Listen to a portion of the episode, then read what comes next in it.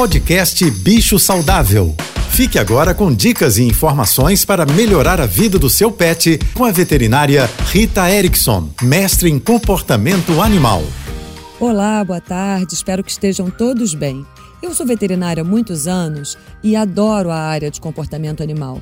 Fiz mestrado, pós-graduação e estou sempre estudando esse assunto. Quando uma família me procura para fazer uma consulta comportamental de um cão, é muito comum uma queixa que diz: O meu cachorro é muito mal educado. E aí eu pergunto: Mas esse cachorro foi educado? Ele teve algum educador, algum adestrador positivo? Foi alguma escola para cães? E muitas vezes a resposta é não. Nesse caso, cachorro não é mal educado, ele é não educado.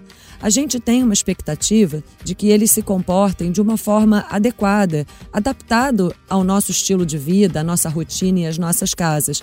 Mas nós é que precisamos dizer para os cães, ensinar aos cães qual é o comportamento que é necessário para que a gente viva bem. E é claro que nós também precisamos fazer algumas adaptações no nosso estilo de vida para que ele viva bem, com qualidade de vida dentro das nossas casas.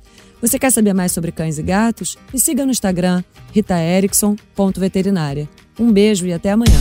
Você ouviu o podcast Bicho Saudável.